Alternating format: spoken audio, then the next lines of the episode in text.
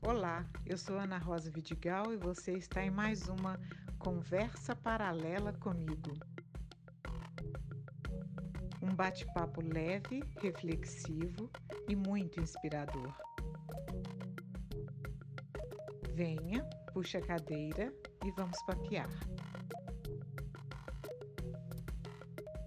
Conversa Paralela Comigo é um evento podcast você pode acompanhá-lo ao vivo toda segunda-feira às 18 horas.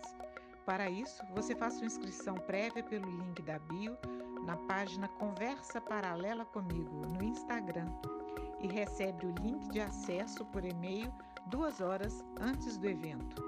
Além da certificação de participação, você tem o privilégio de interagir com o nosso convidado e os participantes pelo chat durante a conversa.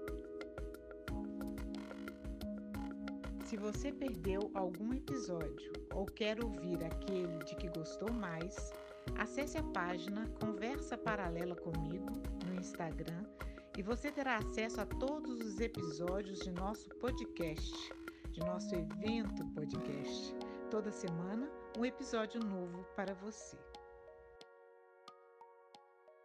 Olá, sejam todos bem-vindos ao episódio 47 da Conversa Paralela o episódio de hoje é apoiado pela Associação Efigênia Vidigal de Educação e Cultura, AVEC, fundada em 2001 por um grupo de educadores do Instituto Efigênia Vidigal. A AVEC acredita no poder transformador da educação e completa 20 anos de sua fundação. É tempo de celebração, vamos comemorar juntos. No programa de educação tecnológica, atividades são oferecidas gratuitamente a alunos das escolas públicas mineiras. Se você é professor ou aluno do sistema público de ensino, acesse www.avecmg.org.br e saiba mais sobre a AVEC. Eu, Ana Rosa Vidigal, professora, jornalista e educadora, recebo vocês, juntamente com a equipe dos Saberes Circulares, em nosso evento podcast. Nosso tema de hoje é o tempo em nossas vidas, dilemas e narrativas. O que é o tempo e como percebemos o tempo em nosso cotidiano? Você já parou para pensar que a forma como concebemos e vivemos o tempo, conscientemente ou não, tem impacto em nossas vidas, em nossos projetos, em nossas relações, em nosso bem-estar? Conversa necessária e urgente para os novos tempos. E juntos, nesse episódio 47 da Conversa Paralela comigo, nosso bate-papo é com o professor Marco Antônio Silva, historiador, que vem mais uma vez nos instigar e agora a entender o conceito de tempo em uma perspectiva histórica e sociológica, e a nos entendermos mais a nós mesmos no tempo da nossa própria história. Boa noite, Marco Antônio. Boa noite, Ana Rosa. Boa noite a quem está nos ouvindo e nos vendo também, porque algumas pessoas estão aqui, né, vendo as imagens. É muito bom estar aqui conversando com você, Ana Rosa. E ouvir você falar aí 47 episódios, que barato, hein? É muita cultura, muito conteúdo produzido. Parabéns, viu? Muito obrigada. Obrigada por fazer parte dessa trajetória. Pela segunda vez já, né, Marco Antônio? É, nós já falamos de patrimônio cultural, né? Agora voltamos é a falar sobre o tempo então, Marco Antônio é historiador e coordenador do setor educativo da Diretoria do Patrimônio Cultural e Arquivo Público de Belo Horizonte. É mestre e doutor em educação pelo UFMG, autor de livros didáticos e de metodologia de ensino de história. Quem veio participar ao vivo, a casa é sua. Quem está ouvindo depois, é uma alegria por você estar conosco. E para quem compartilha, com quem mais puder gostar, nossa gratidão imensa por fazer circular saberes juntos. Deixe suas perguntas e comentários no chat, responda ao nosso formulário de opinião e participação com certificado durante o evento. Fique à vontade, puxe a cadeira e vamos papear. Precisamos lembrar que aqui está chovendo, né, Marco Antônio? Aí também, né? É, ainda bem Trovejado. que está chovendo, né? a Ainda chuva bem, não atrapalhar, a energia não cair, vai ser tudo perfeito, né, Ana? Perfeito, perfeito, isso mesmo. Muito obrigada. Então, Marco Antônio, vamos começar com aquela pergunta que não quer calar, né? O que é o tempo? Nossa, eu não me atreveria a dizer o que é o tempo, Ana, porque Santo Agostinho, ele diz uma certa vez ele disse: se você me perguntar se eu sei o que é o tempo, eu, eu sei o que é o tempo. Mas se você pedir para eu definir, eu não saberei definir. E é muito isso, né? É muito difícil a gente definir com palavras essa ideia de tempo, né? Mas talvez o que a gente vai conversar e o que, o que é muito interessante é a gente definir como nós vivemos, como nós incorporamos as formas, a cultura, os hábitos, os valores do nosso tempo. Talvez isso seja bem relevante para a gente, né? Porque nós, Ana, cada um de nós, né, por mais que as pessoas não tenham essa consciência, nós somos fruto do tempo que nós vivemos. Claro que cada um tem um olhar particular sobre a vida, mas o meu olhar particular sobre a vida é uma forma minha de ver a partir daquela grande ideia, daquela grande cultura do mundo que eu vivo. Então, assim, como eu sou professor, a gente tem hábitos de exemplificar né, a, a vida pelo próprio hábito da profissão, mas se a gente for pegar em coisas mais simples, nenhum de nós escolheu em qual idioma a gente ia falar. Você nasceu e aprende a falar o idioma de onde você vive. Nenhum de nós escolheu ter sotaque. Você fala semelhante às pessoas da região na qual você vive, porque naturalmente você incorpora isso. Nenhum de nós escolheu um estilo de roupa que achou mais bonito gratuitamente. Todos nós temos um estilo que está dentro de um contexto social que a gente vive. Quem acha que às vezes tem um estilo muito particular, compare um pouco o seu, seu modo de viver com outros povos que viveram em outras épocas, que você vai ver que você é muito mais semelhante aos seus contemporâneos do que as pessoas que viveram em outros tempos. Então é interessante a gente pensar o seguinte: nós vivemos em uma época, por mais que a gente seja contestador, nós somos muito fruto dessa época. E quando a gente compreende os valores da nossa época, nós os compreendemos melhor. Nós agimos de modo mais consciente no mundo nós somos mais sujeitos à nossa própria história. Talvez esse seja, essa seja a grande contribuição que a história, a sociologia, a antropologia podem nos dar na compreensão do tempo e da nossa forma de viver. E a gente vai ao longo da, desse nosso bate-papo esclarecendo um pouquinho essas ideias, né, Ana? Isso mesmo. E como que esse tempo encontra as nossas vidas, Marco Antônio?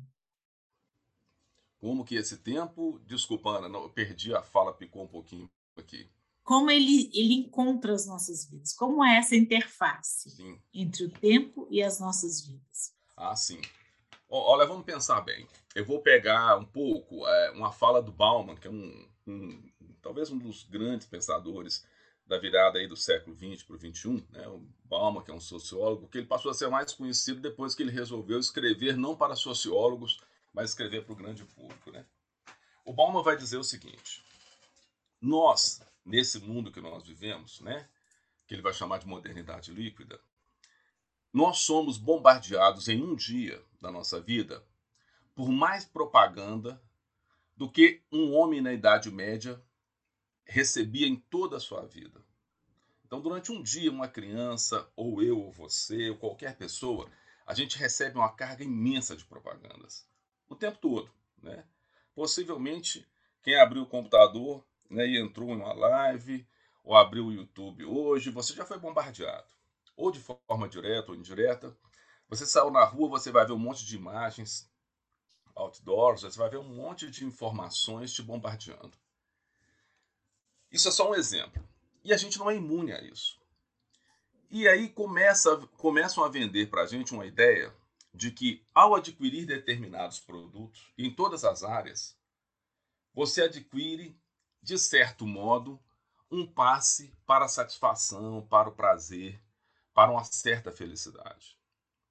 Esse bombardeio constante que vão fazendo, por exemplo, eu estou pegando só um aspecto da nossa cultura, faz com que a gente tenha uma grande tendência a buscar cada vez mais preencher essa nossa necessidade de adquirir algo.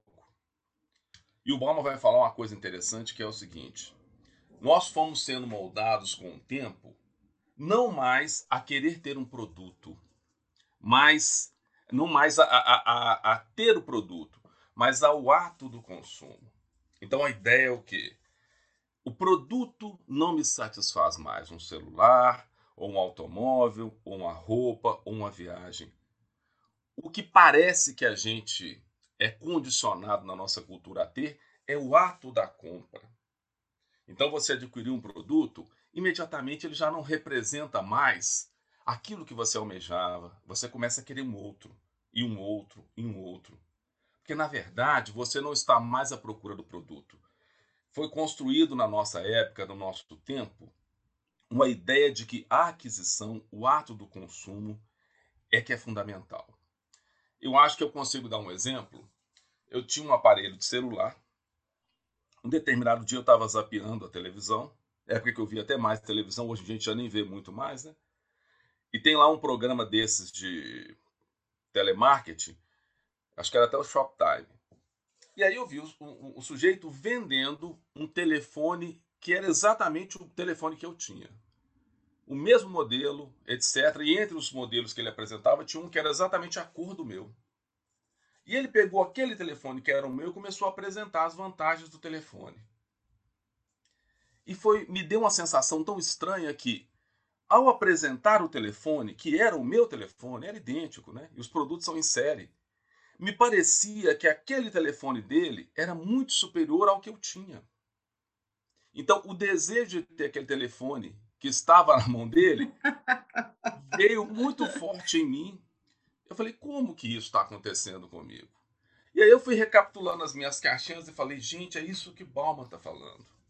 Não é o telefone que satisfaz, não é o produto, mas essa ideia de que o ato da compra, esse ato de você exercitar o consumo, vai te levar a algum lugar, mas não te leva.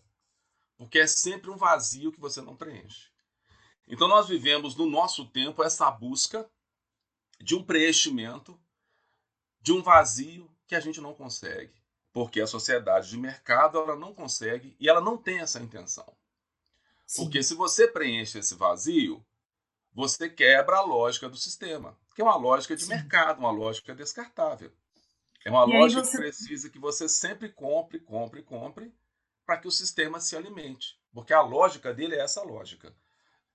Sim, Ana. É, e aí, quando você está trazendo essa ideia né, do, dessa, do Bauman, eu acho interessantíssimo, sobretudo porque a gente está falando de uma fluidez, né, de, uma, é, de uma sociedade líquida, numa perspectiva do tempo também, né? sobretudo, talvez. É, dessa não é, é, desses elementos não tangíveis e que eles não devem ser tangíveis exatamente para que eles possam continuar existindo, né? Da forma como eles existem. Essa narrativa é uma narrativa desse, desse nosso tempo, dessa desse ato de consumo permanente. Como as narrativas, na sua opinião, Marco Antônio, particulares, ainda que sempre né, na interface dessa grande narrativa social, elas podem ser autorais. Hum. Olha só, eu queria fazer só um paralelo antes, Ana, um contraponto, e a gente chega nisso, né? Como é que a gente pode ser mais autoral na nossa vida, né? A primeira ideia, né, só aí dando um spoiler, é que sim, quanto mais eu compreendo o mundo que eu vivo, mais eu sou ator da minha história menos eu sou levado, né? Mais eu consigo atuar frente ao mundo. É, quando eu peguei a ideia do consumo e essa ideia, né? Dessa necessidade de preencher um vazio que a gente não preenche, é que nós vivemos uma época que começa lá no Renascimento, um pouco essa ideia do prazer absoluto, imediato a curto prazo. Se eu pego em outros momentos históricos, os homens construíam uma ideia de projetos futuros. Então, os homens se identificavam em construir projetos que nem sempre eram até para a própria geração em que viviam. ou no plano espiritual, ou mesmo no plano físico, né? Se eu for pegar, por exemplo, é, séculos XVIII, XIX, você tinha grupos que politicamente se organizavam e tinham projetos de vida, os grupos socialistas ou anarquistas, eles pensavam em projetos de sociedade para o futuro, que eram projetos que talvez é, os homens que lutassem por isso estariam mortos quando esses projetos estivessem colocados em prática. Mas eles trabalhavam em função disso. Isso é uma uhum. mola motivadora do sujeito. E eles se realizavam nisso. O homem medieval, por exemplo, ele tinha um projeto que valia muito, que era o pensar a vida após a morte. Para eles, viver valia a pena para que eu pensasse é, uma vida que me garantisse, após a morte, eu ir para o reino dos céus. Eu estou falando de uma forma muito simplória, mas a ideia era essa, né? Eu ir para o paraíso após a morte. Hoje você tem algumas religiões que ainda trabalham nessa lógica, né? Mesmo que as pessoas talvez não incorporem tanto, né? Sim. Bom, sim. E aí, nós vivemos num período muito da ideia do prazer imediato. Inclusive, aí vamos pegar o caso da morte é, nós conseguimos, a nossa sociedade, ela trabalhou tanto a ideia de que o prazer tem que ser imediato e o aqui agora, que a própria ideia da morte ela não é mais conversada. Então vamos pegar um exemplo, vou pegar Belo Horizonte. É, o fato de eu mexer com Belo Horizonte, né, no, no, na minha profissão, né, como historiador aqui na cidade, a, a cidade fica muito evidente para mim. No início do século, é, finalzinho do século XIX aqui, quando a cidade é inaugurada, em 1897, o cemitério do Bonfim foi inaugurado. Ele era um cemitério que representava uma certa transição dessa lógica de morte no passado, onde os homens pensavam ainda o que valia era viver de uma forma cuidadosa, porque você tinha que cuidar da alma para depois você ir para o paraíso. Aí você vai lá, o cemitério do Bonfim, ele, ele representa uma ideia de morte, de túmulos. É uma coisa que te chama para pensar a morte. Ele, ele, ele te movimenta, ele te faz pensar no plano espiritual. Você tem uma capela, inclusive, que é tombada lá. Você tem algumas obras, inclusive artísticas, maravilhosas ali sim, dentro. Sim. Que representam. Epitáfios, né, Marco Antônio? Oi? Coisa que a gente. Epitáfios. Sim. Que a gente sim. não tem em outros cemitérios, né? Isso mesmo e obras de artes maravilhosas que representam anjos, representam um outro plano espiritual, materializadas ali, né, em mármore de Carrara, é algo que te chama para esse plano espiritual. Com o passar do tempo, essa ideia da morte, de pensar a vida né, após a morte, ela vai sumindo na sociedade. A gente passou, e naquela época, os homens, por exemplo, eles sabiam quando iam morrer. Era muito comum a morte ser em casa. A Igreja Católica tinha até um negócio, um sacramento chamado extrema unção, que o padre Sim. ia na casa do sujeito e dava o último sacramento dizendo que ele iria é, para o reino dos céus e tal. Eu não estou discutindo a fé, estou discutindo a cultura daquele momento. Só que a gente foi transferindo a forma de viver para essa lógica do prazer imediato. Então, pensar a morte é pensar essa quebra do prazer imediato. E aí você vai perceber, vocês vão perceber que hoje os cemitérios na própria cidade, eles não têm nenhuma representação dessa ideia da morte. Então você vai no Bosque da Esperança, você vai nos cemitérios que surgem a partir dos anos 50, 60, eles já representam muito mais um parque do que uma ideia de morte, uma ideia de reflexão sobre o plano espiritual. Porque a ideia é apagar esse pensar e o sofrimento. Sim. E aí estou querendo dizer o quê?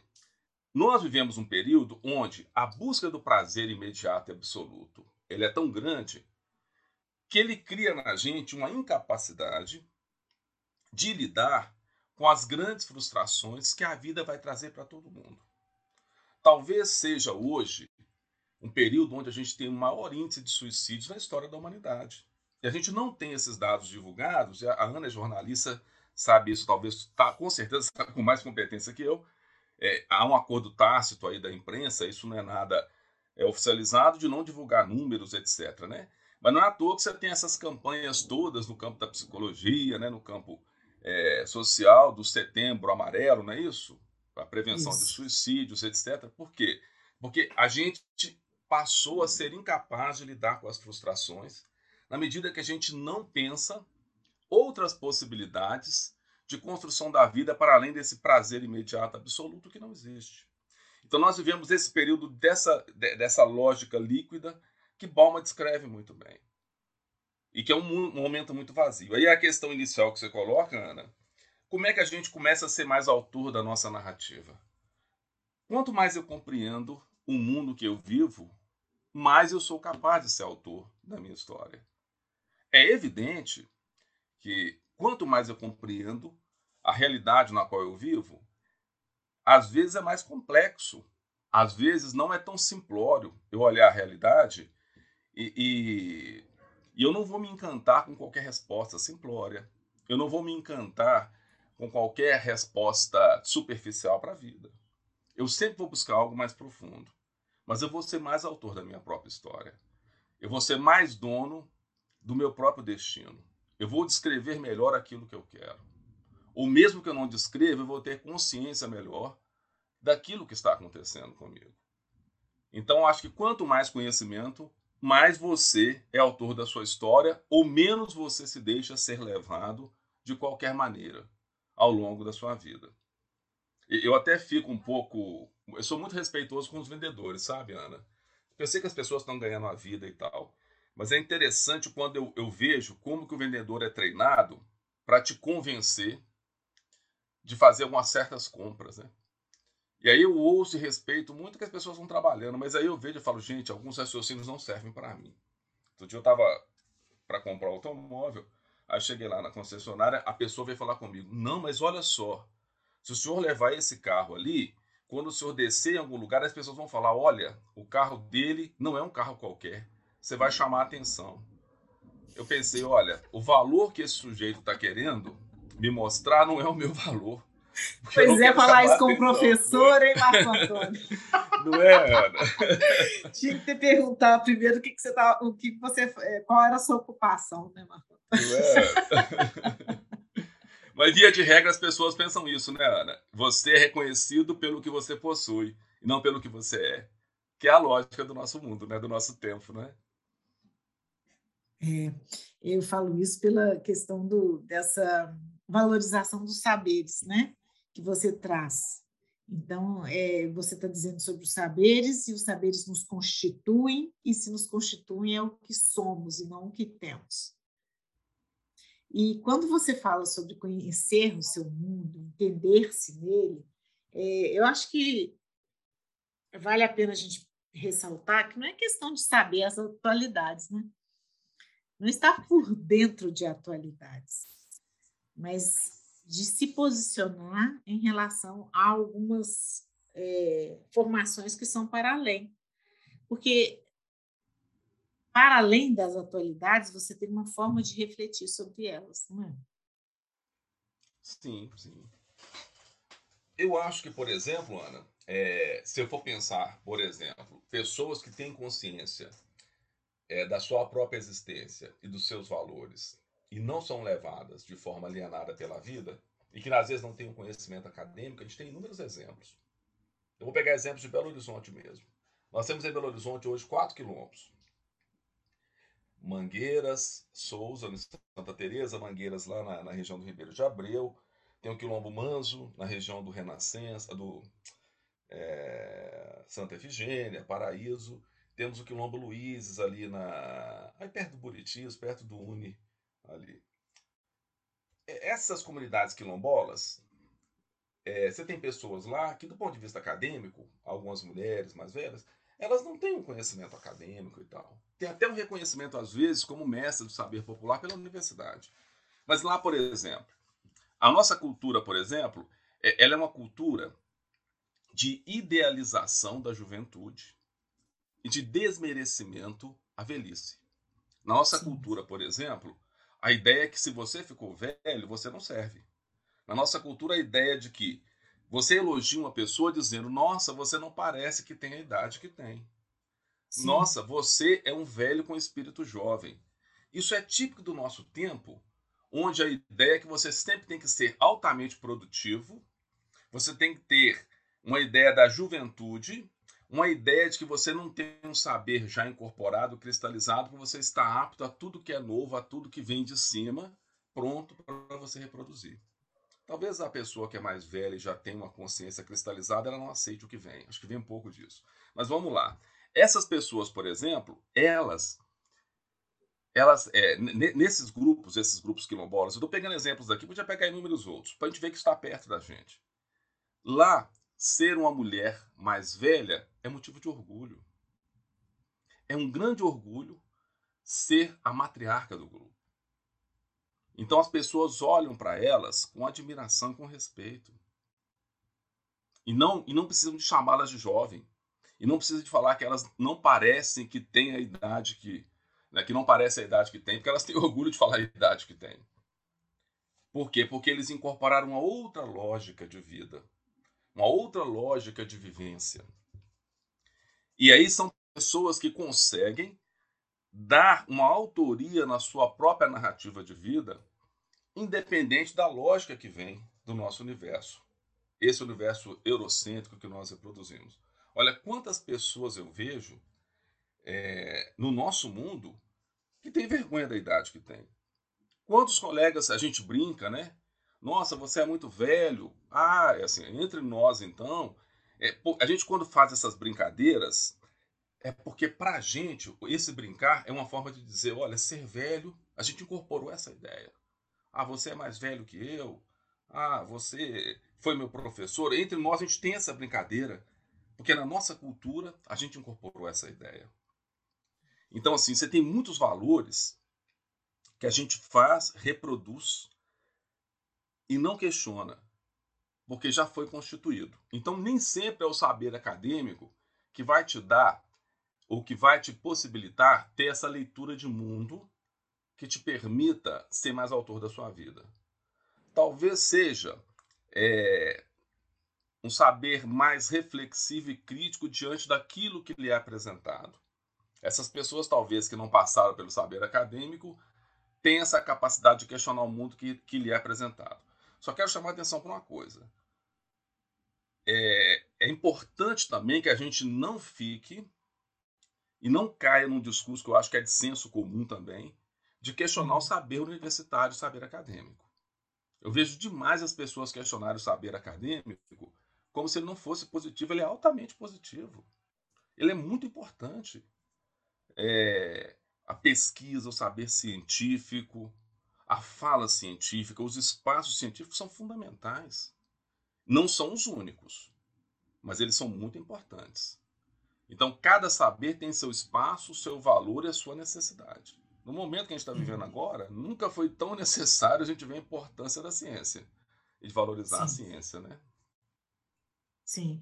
É, quando eu falei de atualidades, eu estou chamando atenção para saber o que está acontecendo atualmente pela mídia, né? E acho que há, às vezes, uma confusão em relação a isso. Ao que eu, ao que eu me atualizo pela mídia, pelas notícias, e entender isso como, como algo de estar inserido no seu tempo. Né? Aliás, é, e aí eu acho muito interessante quando você chama atenção para os saberes, né? É, os saberes acadêmicos que proporcionam essa reflexão, que a pesquisa permite essa reflexão, né? Os saberes ancestrais, os saberes é, dessa do nosso cotidiano, do nosso senso comum também, né? Essa convergência de saberes, mas não não no entendimento de que há um que prevaleça sobre outros. E quando você fala sobre a, a idade, a ancestralidade, é, o que, que seria nesse sentido dizer no meu tempo? No meu tempo, as coisas eram assim.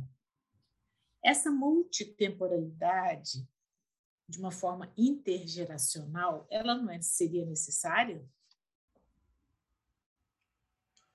É, olha só, e quando fala de atualidades, né, Ana? A atualidade é a partir de um pressuposto, né? A atualidade da mídia, de qual mídia, né? A mídia seleciona o que ela quer colocar de informação, né? Ela Sim. seleciona o que é fundamental, né? Na lógica dela, né? Aí eu dei um exemplo de atualidade que está acontecendo aqui, que está fora desse circuito da mídia, né? Da grande mídia e tal. Mas que é importante conhecer o da grande mídia também, né? conhecer e desconstruir também, às vezes, né? Agora, quando você fala da temporalidade, é interessante a gente pensar o seguinte: numa mesma época, nós temos várias temporalidades sendo vividas. Nesse momento agora, por exemplo, tem pessoas vivendo várias lógicas temporais. Aí, quando eu falo lógica temporal, não estou falando do tempo cronológico, né? Estou falando do tempo cultural. Por exemplo, eu sei de que nesse momento tem gente que descobre que o filho tem uma opção, é, uma opção não, desculpa, tem uma orientação homossexual expulsa de casa. Hoje, nesse momento no Brasil. Nesse momento tem gente que agride violentamente alguém que é homossexual por, uma, por homofobia.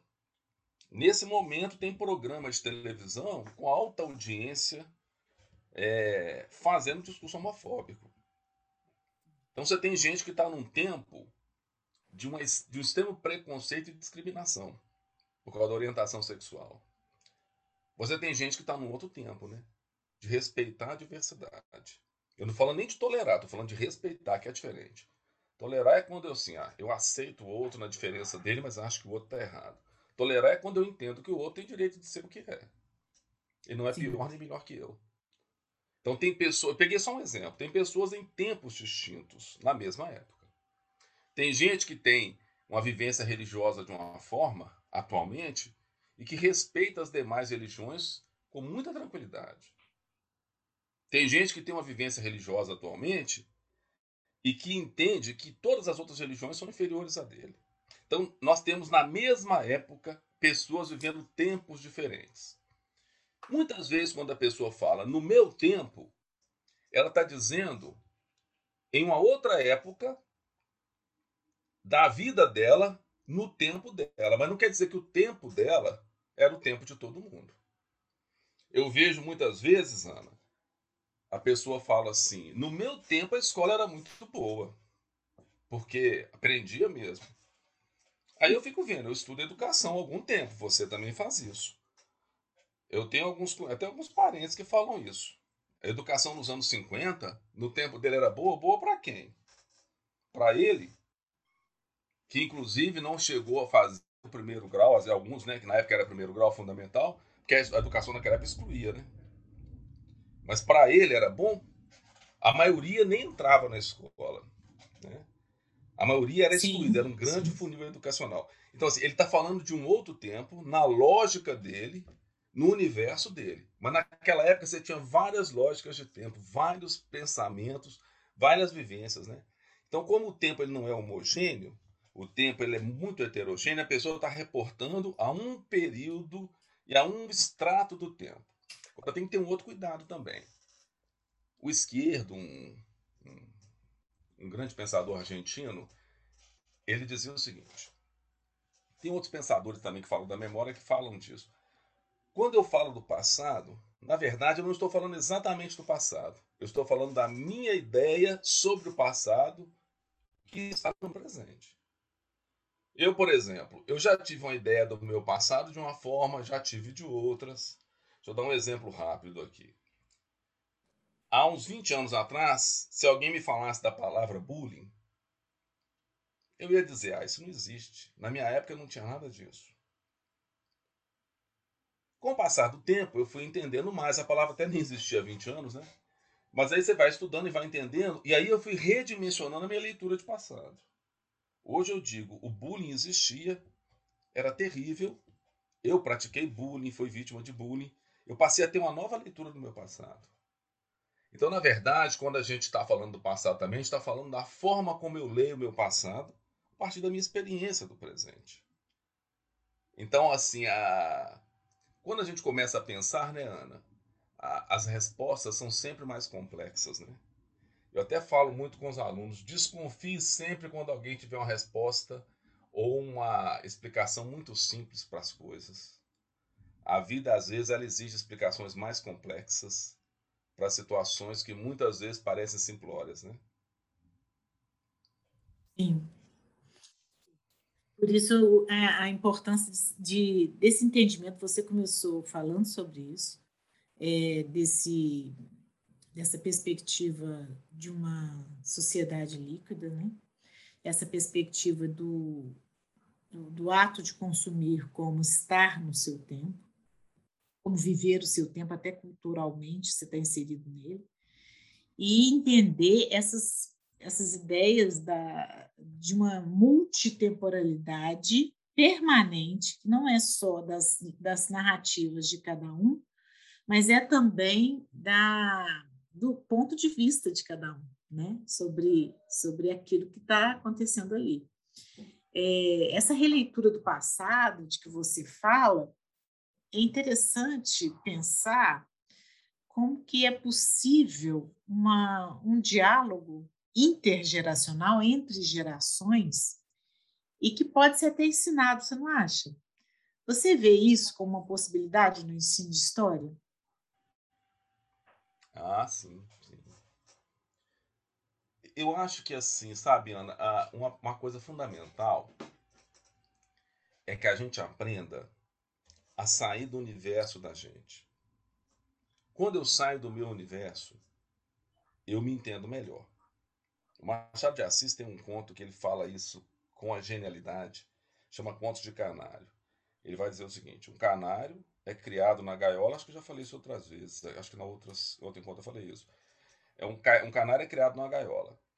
Aí o canário tá, é, ele nasceu na gaiola ali. Aí ele acha, né? Claro que é toda a metáfora que, que o Machado de Assis vai criar com a genialidade dele. Mas o canário acha que o sujeito que vem ali troca o alpiste, troca a água, limpa a gaiola, o canário, ao invés de achar que aquele sujeito é o seu algoz, porque está o prendendo, evita, né, não permite que ele voe, que ele seja livre, o canário acha que aquele sujeito, na verdade, não é o seu algoz. Ele acha que aquele sujeito é o seu empregado. O cara trabalha para mim todo dia aqui e tal. Então o Machado de Assis está querendo dizer o seguinte: olha, quem conhece só o seu mundo é muito limitado. Ele tem uma leitura muito pobre da vida. E Paulo Freire fala isso também, né? Paulo Freire vai dizer a leitura de mundo antecede a leitura da palavra, né? Claro que isso é só um Sim. resumo da grande obra de Paulo Freire, né? Aliás, Paulo Freire que é muito mais criticado do que entendido, né? O que me incomoda não são as críticas a Paulo Freire, o que me incomoda é as pessoas não compreenderem e criticarem um pressuposto equivocado de Paulo Freire. Mas, mas voltando ao que a gente estava falando, é, é importante que eu conheça outras lógicas de vida para que eu me compreenda melhor. Quando eu conheço outras formas de viver, eu mudo a minha forma de ser, ou eu até mantenho o que eu sou, mas com mais certeza. Pessoal, assim, tem outro jeito de viver. O meu jeito está errado, eu vou mudar. Não, o meu jeito está muito interessante, eu vou manter. Ou eu tenho que mudar em parte o que eu sou. Então, quando eu tenho um diálogo intergeracional, eu permito a todo mundo, inclusive aos mais velhos, eu permito aos mais jovens, ter um contraponto de vida. Acho que isso é fundamental. E promover essas possibilidades é muito importante. No nosso tempo, essa promoção de diálogo intergeracional talvez seja uma das coisas mais desafiadoras. Por quê? Para eu promover um diálogo intergeracional, é preciso que as pessoas estejam abertas minimamente a entender que as gerações mais velhas são passíveis de ensinar algo. Porque se eu já parto do pressuposto que o mais velho é um coitado, que o mais velho é aquela pessoa digna de pena, que o mais velho é aquela coisa exótica, eu não tenho essa construção. Eu, eu falo com os quilombolas aqui, quando a gente faz alguns cursos, que eu acho muito interessante, que tem gente que vai lá, até pessoas aí na cidade que, que às vezes se acham né, muito cultas e, e que, que tem um saber erudito e, e que conhecem lá os quilombos, porque é uma, faz parte do, do menu de conhecimento visitar o quilombo. As pessoas vão lá e conhecem a comunidade quilombola, por exemplo. Só estou retomando esse exemplo, podia pegar outros, porque a gente comecei falando deles. Eles vão lá e olham a realidade quilombola como uma coisa exótica. Eu olho a vivência daquelas mulheres negras como um negócio exótico, uma coisa diferente. Ah, que bonito. E só. Não se cria um diálogo ali. E ali era possível criar um diálogo intergeracional intercultural maravilhoso, né? Mas a pessoa olha como um negócio que está lá e eu estou cá. Eu vou lá, vejo aquela coisa exótica e volto para casa. É como se eu fosse ali apreciar uma cultura diferente, de forma exótica, né? E, e, quando eu vou fazer diálogo, eu estou ali pressupondo que eu estou aberto a ouvir o outro, estou aberto a informar o outro do que eu sou, estou aberto a trocar. Para aceitar ou não, mas estou aberto a isso. Né? Então, assim, o, o, um pressuposto básico do diálogo é a abertura para dialogar. Né? Então, assim, o, o, ensino de história, eu acho que é fundamental que ele faça isso, que ele promova isso. Mas para isso a gente, a gente tem que ir quebrando e criar essa abertura para esse diálogo. Claro que você não vai esperar a abertura existir para fazer a proposta, né? As coisas vão Sim. caminhando conjuntamente, né? A gente vai fazendo isso conjuntamente. Talvez uma das coisas que, que amarre um pouco, sabe, Ana, que eu vejo que muitas vezes, talvez no ensino superior isso é bem menor, mas assim, muitas vezes o professor ele fica acuado porque exige-se mais dele treinar um aluno para um determinado conteúdo do que para fazer uma vivência. Como se a educação fosse apenas um treino para responder provas, para se tornar um técnico em responder questões. E não fosse algo para gerar né, um conteúdo procedimental, atitudinal, como se não fosse algo, né, naquela lógica até do questionável, né, que a gente já sabe, mas é, como se não fosse algo que fosse além, né, que fosse para trabalhar no campo da cultura. Né. Mas eu vejo que tem coisas muito boas sendo feitas. Acho que o ensino de história é um, talvez uma das grandes funções, uma das maiores, seria essa possibilidade desse diálogo intergeracional, intertemporal, intercultural. É para isso que a história existe, né? para esse diálogo. E não para a gente conhecer o passado de forma exótica, outras culturas de forma exótica, sem se repensar. Né? Nossa, gostei muito disso. É, e, e, a gente está falando de tempo, dos tempos, do, dos tempos de cada um. A gente tem alguns comentários aqui no chat a respeito disso, e da mudança, né, que é permanente. E, e eu acho que uma das coisas, é, aqui está passado, mutável, né, mudando pensamentos e atitudes, uma das coisas desafiadoras é exatamente a gente perceber, quando você diz, retomando lá no início, né, nessa contextualização da nossa nosso momento, nosso tempo, é, do consumo, como que a ideia do, do mutável ela não é percebida como o, um processo, mas sim como algo que é, é permanente, mas não como processo, mas como produto. Eu tenho um produto, por exemplo, como você falou, o celular, o carro, e isso muda constantemente, existe uma, uma alteração tecnológica que vai torná-lo ainda melhor nisso, naquilo, mas como um produto, e não no sentido de um processo que, que todos nós passamos por ele, né?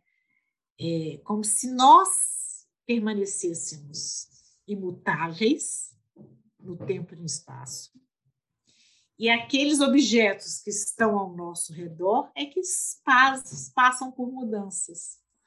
Né? É... é interessante é. observar isso. É. Nós, é, nós permanecemos os mesmos, mas os, os objetos eles mudam, são eles que mudam e eles que fazem um apelo a nós. Né?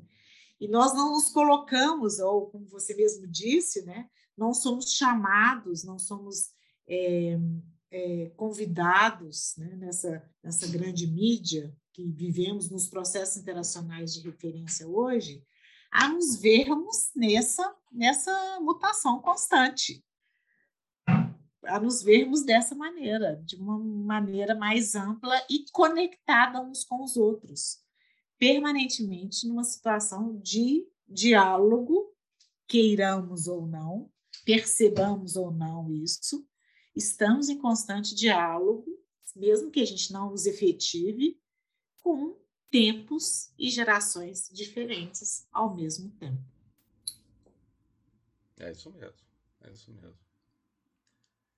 A grande questão é, é que a gente, nós vivemos uma sociedade que predomina nela uma determinada lógica. A lógica que nós é, é que predomina na nossa cultura não é a lógica da realização do ser humano, mas é uma lógica da realização econômica. E aí eu não quero criar aquele exagero de achar que o mundo é só isso, que o mundo é só a perversidade. Não é isso. Né? Seria um raciocínio muito pobre, né? muito maniqueísta. Mas a lógica que permeia a sociedade nossa é essa lógica. Então, na medida em que o que mais vale é a lucratividade, na medida que o que vale é essa lógica do consumo, na medida em que a sociedade se organiza nessa lógica, as demais questões elas vão se tornando secundárias. E a gente é levado dentro dessa perspectiva. Então, muitas vezes, por exemplo, é, a gente vê agora a própria questão ambiental. A, a, grande questão ambiental hoje, as grandes brigas em relação à questão do meio ambiente, está em torno do lucro. Né? Vou pegar um exemplo mais, mais grotesco, que é o da Vale, por exemplo. Todas as questões da agressão do meio ambiente da Vale em torno do lucro. Todas as medidas que não foram tomadas é porque era mais lucrativo não tomar. Por isso que estourou uma barragem. Não fizeram nenhuma, não fizeram a recomposição do que tinha que ter, indenizar as pessoas, nem nada, nem nada, como deveria no primeiro acidente, porque é mais lucrativo não fazer. Mesmo que isso gere infelicidade de um monte de gente, mas é, o lucro fala mais alto. No segundo caso, a mesma história. Aí você vai pegando isso em vários momentos. Tem um, tem um programa na televisão lá na Sony, no, na TV a cabo, que ele é sucesso no mundo e chegou e no Brasil fizeram lá. A franquia veio e fez aqui também, chamado Tubarões. Não sei se vocês já viram. Aí eu fico vendo a lógica, como é que é interessante. O sujeito apresenta lá em cinco minutos um projeto que ele tem, e lá os tubarões são grandes é, é, sujeitos que têm muito dinheiro e que investem em negócio. Aí tem alguns momentos que umas pessoas vão lá e apresentam os projetos sociais maravilhosos. E aí a pessoa apresenta, eu vejo os financiadores tubarões, né? Que eles chamam de tubarões. Aí é o dono lá do Polishop, é o cara lá, o dono da, da Chili Beans, essa de óculos, né? Eles assistem? Alguns choram emocionados, olha, seu projeto é maravilhoso e tal. Mas aí, e, aí o cara vai lá e ele está pedindo que eles investam um percentual e fiquem com a parte da empresa. Então o sujeito que vai lá ele está pedindo um parceiro no negócio. Os caras literalmente respondem assim: seu negócio é maravilhoso, mas ele não tem escala, ele não é rentável, então não vou investir. ele é exatamente essa lógica do sistema que nós vivemos. Ou seja, o que vale é essa lógica econômica. E isso faz com que as pessoas não se realizem. As jornadas de trabalho elas são muito altas mesmo que você já tenha uma, uma estrutura para que as pessoas trabalhassem muito menos. Né? Você tem um, uma, um nível de produção de riqueza muito alto, um acúmulo de riqueza muito alto para poucas pessoas. E uma pobreza extrema né, do outro lado da pirâmide. Redividir um pouco, redistribuir isso, não é algo que interessa à lógica do sistema. Você taxar as grandes fortunas com um pouco de imposto, e não é tirar a riqueza, taxar isso não é algo que interessa a lucratividade e tal. Então, essa lógica toda, ela é uma lógica que não está pensando na realização humana. Então, a gente vive muito essa contradição no sistema, né? que é um sistema que não é feito para realização humana. Não é à toa que as áreas de ciências humanas são pouco, pouco valorizadas. Né? Tinha um ministro da educação aí, eu não sei como que ele. Aliás, eu não sei como nenhum desses ministros todos da educação últimos aí pararam lá. Mas tem um lá que ele achava um absurdo as áreas de ciências humanas ter dinheiro para pesquisa. É porque na cabeça dele, pesquisa é só aquilo que gera produto para vender. Porque na cabeça dele não passa a ideia de que a gente tem que pensar o ser humano de uma forma multidimensional, né? Outras lógicas. Até para evitar que alguém chegue a ser igual Faz a ele. parte das nossas narrativas, não é isso? Que educação Faz é parte das nossas narrativas. ai, ai. Me desculpe até estar falando disso, mas tem hora que não tem jeito, né, Ana? Eu ver um ministro, não é? Eu ver um ministro da educação falar que um ministro da educação é falar que um aluno com é, deficiência ele atrapalha os demais, isso, é sinal de, que tem coisa muito errada, né? Que o nosso tempo está produzindo de, gente muito doida, é, né? muito equivocada. Possibilidades né? de, um, de um diálogo é, no tempo e no espaço, e de um diálogo múltiplo. né? que é saber se, se posicionar nesse, nesse tempo, nesse espaço, é, de uma, numa perspectiva que considere várias outras, né? e de uma forma reflexiva. Então, quando você diz que é, existe essa possibilidade de um, de um passeio turístico em um grupo é, para conhecer, como se fosse uma pintura, né? Não é como se fosse uma pintura? Quando você olha assim de uma forma panorâmica e, e não interfere nessa forma, não, não intervém, não no sentido de mudança, mas no sentido de participar. É, você não, não percebe o outro numa dimensão, numa categoria de ser humano, na mesma dimensão que você. Então você olha o outro, você deve estar lembrando do caso do, do quilombo, né? Eu olho aquelas pessoas como um ser exótico, um ser inferior a mim. Aí eu olho lá, exótico, acho interessante, conheci pronto. Se eu olhasse aquelas pessoas que são diferentes em muitas coisas, mas com ser, como ser humano, com a cultura tão importante e relevante quanto a minha, eu olharia não de cima para baixo, eu olharia no mesmo plano que eu. Quando eu olho alguém no mesmo plano que eu, é alguém que me apresenta coisas legais para que eu pense como eu sou, para ver se eu tenho algo a mudar, se aquela pessoa tem algo a contribuir comigo e se eu tenho algo a oferecer a ela. Porque eu estou num plano de igualdade. O problema é que as pessoas olham é. de cima para baixo, né? Que acham que a minha é, forma é. de ser é a forma correta, única e exclusiva. Sim. E as outras são inferiores. Fazem isso de forma até inconsciente, né? É ignorância né, do pensar, né, que outras formas de vida são possíveis, né? Isso é muito comum, né? Isso é muito comum na nossa formação. É, é, tem um exemplo rápido. Eu, eu, eu, me lembro que eu era, eu coordenava um grupo de, de estudantes quando eu, eu, trabalhei com a coordenação do setor de direitos humanos, uma regional aqui em Belo Horizonte, e tinha alguns alunos, é, 13, 14 anos, que a gente tinha um projeto chamado Ouvidor Mirim. É, eles, eles faziam um papel de ouvidoria em algumas escolas e tinha ouvidoria em Belo Horizonte. E aí teve um grande encontro nacional de ouvidores, e aí chamaram várias é, escolas para participar. E aí uma pessoa da ouvidoria gostava muito lá do trabalho que a gente fazia, me falou assim, olha, você tem algum... Leva os alunos lá, será que alguém pode falar? Eu falei assim, sim. E aí pediu os meninos que escolhessem entre eles quem ia falar em nome do grupo. Escolheram uma menina lá de, de 14 anos, negra, que morava na, na Pedreira Prado Lopes. Eu não pedi que os meninos fossem com outra roupa, que mudassem o estilo. Eu, eu pedi que eles fossem como eles são. Aí tinha gente lá, ex-ministro, tinha um, né, um grupo lá. E essa menina estava na mesa de abertura. Quando ela foi falar, eles esperavam que ela ia falar como uma coitada, né? Aquela coisa, aquela ideia de cima para baixo. E essa menina era genial, né? E ela falou maravilhosamente.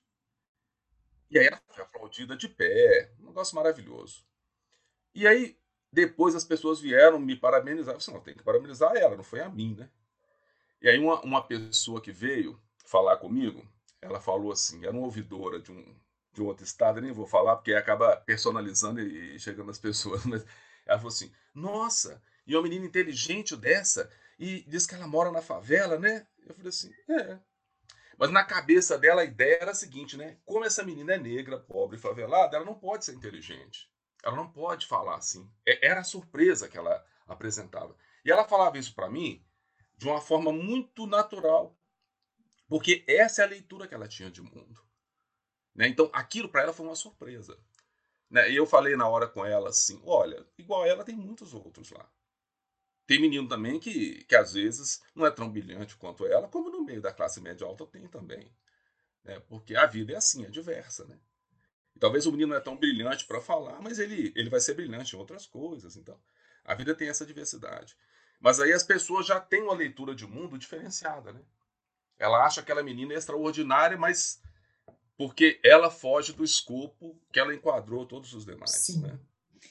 Essa diversidade é possível ser abordada em livros de história, Marco Antônio?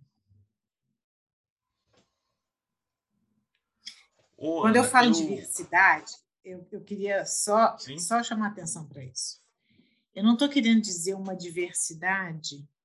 Você está falando de um, de um, discurso que a gente que a gente escuta, que a gente está se é, é, vendo repetir numa, numa, perspectiva cultural que habitamos, né? que coabitamos.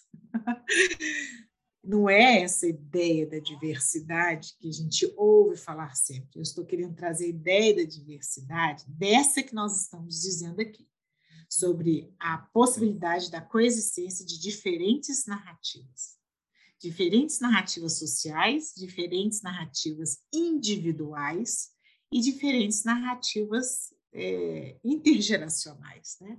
de, de diferentes gerações. É possível ensinar isso em livros de história?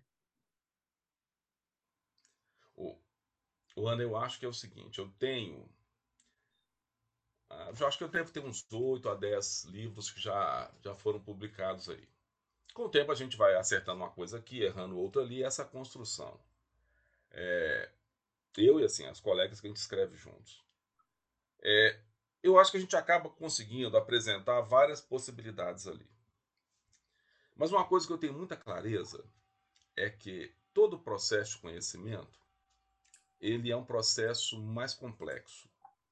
Então, eu acho que é, são conjuntos de fatores. Acho que o material didático ele é uma parcela, o professor que ali está é uma outra parcela, a escola é uma outra parcela, os estudantes são uma outra parcela. Então existe uma a questão é multifatorial. E não só a sala, e não só a vivência da história, eu acho que as outras vivências também vão complementar. Não acredito que só uma aula de história que seja uma aula diferenciada que ela seria suficiente para isso. Você tem uma série de outras coisas, porque a gente se forma no todo, Sim. né? Eu não vou ter uma leitura de mundo em história e vou ter outra leitura de mundo na matemática. Eu acho que a gente vai construindo leituras de mundo, mas que formam nós, eh, nos formam como uma única pessoa. Então acho que é um processo mais complexo, sabe?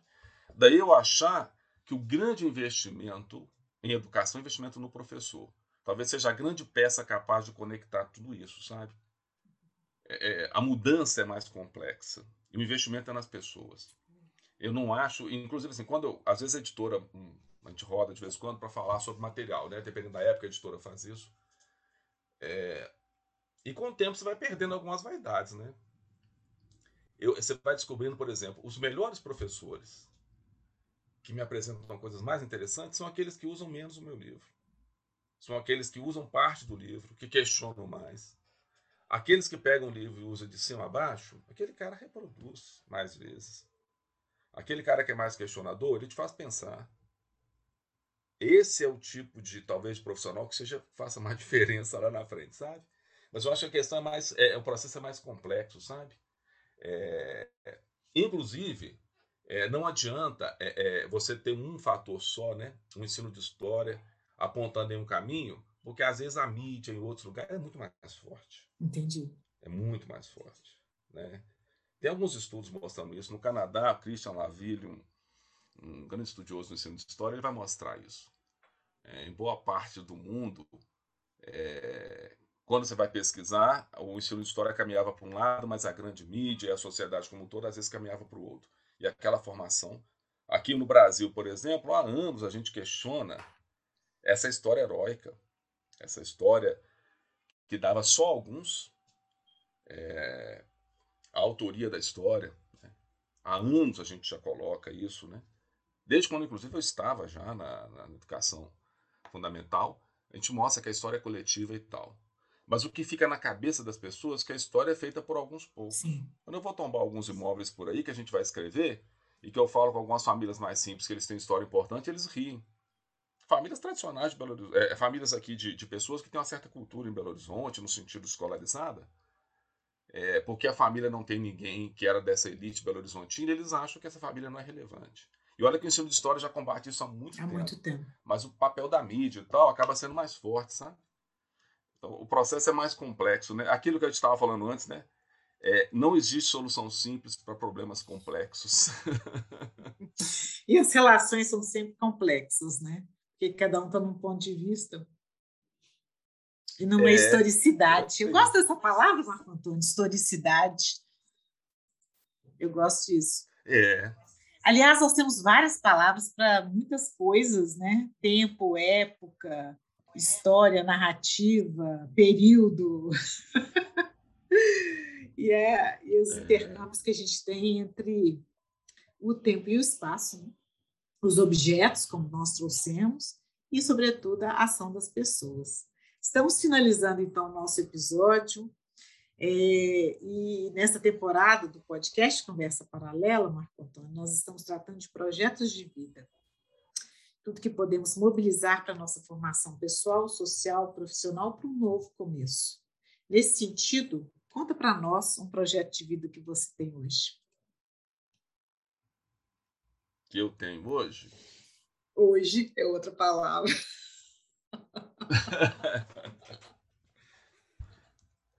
Olha, você sabe uma coisa que a gente vai descobrindo, sabe, ô, ô Ana? É, eu acho que assim, eu, eu, eu tenho 53 anos hoje. E eu olho, eu estou começando a entrar naquela fase, né? Que, que eu olho para trás, já fiz muita coisa, sobretudo na educação, você encontra aluno em muito lugar e tal. Então você sente que você já fez muita coisa bacana, outras coisas que não foram tão bacanas. E eu tenho muita coisa que eu penso em fazer para frente e tal. Mas a, a vida vai te mostrando o seguinte, né? É, como que a gente precisa entender que a gente tem um papel importante no mundo, que a gente tem que atuar, mas que a gente não é sozinho no mundo, que a gente não caminha sozinho, que as coisas é, elas precisam da gente, mas são muito mais do que a gente. Então que cada vez mais eu penso que, que meus projetos de vida eles precisam envolver pessoas, sabe? Envolver outras pessoas, outros grupos, e que os projetos que eu tenho também não têm que ser meus. E, e, e, porque a gente é temporário nos lugares. Eu trabalho hoje na prefeitura, adoro fazer o que eu faço, tenho um projeto de educação, mas eu já deixo tudo montado e realizado, porque eu sei que daqui a uns anos eu não estarei lá. Mas o que eu deixo, o que eu faço, outros têm que continuar depois. Ou para melhorar, ou para mudar e tal. Mas assim, é, são duas grandes frentes me satisfazer com o que eu fiz, ver os erros que eu tive, é, pensar que eu tenho que fazer com mais gente, porque as coisas caminham melhor, pensar que eu sou temporário nos lugares e que eu tenho que deixar as coisas organizadas para quem vem depois, dar sequência e espero que façam melhor do que eu faço, do que eu estou fazendo. Porque é, esse é o legado que a gente deixa para a vida. Né? Legado. Né? E, e é, é, um legado que não é uma assinatura minha. Eu acho que a assinatura é coletiva, né? Tem uma coisa muito interessante que em Cuba tem muito isso, né? Eles falam que não tem direito autoral, porque na verdade é simbólico, né? Mas assim, as ideias estão aí, né? Você só incorpora o que está aí. Acho que é um pouco isso, né? A gente está aí lendo o mundo e, e, fazendo a nossa parte nele, né? Muito bom, Marco Antônio. Que elogios para você no chat e sugerindo que você venha outras vezes. A terceira, Marco Antônio, tá vendo? Professor muito Vai. sábio. Vai ter muita gente boa para você chamar, mas quando precisar, nós estamos aí para ir conversando. Pena que os alunos não falaram aqui hoje, mas tem muita gente bacana que tem o que dizer também, né? Ana? É, mas é isso mesmo, né? É, essa. Eu, eu sou suspeita para falar, mas é uma circularidade de saberes, né? Permanentemente a gente percebe isso, a oportunidade de que, se não se se colocaram aqui durante a conversa porque queriam ouvir você, mas em outros momentos vão fazer isso, né? É o tal legado que você acabou de falar, que é tão importante também nessa nossa história. Muito obrigada mais uma vez pela oportunidade. Obrigada a todos vocês que nos acompanharam até aqui. Vocês viram, né? Está até 7 5 já. Nós já passamos do tempo.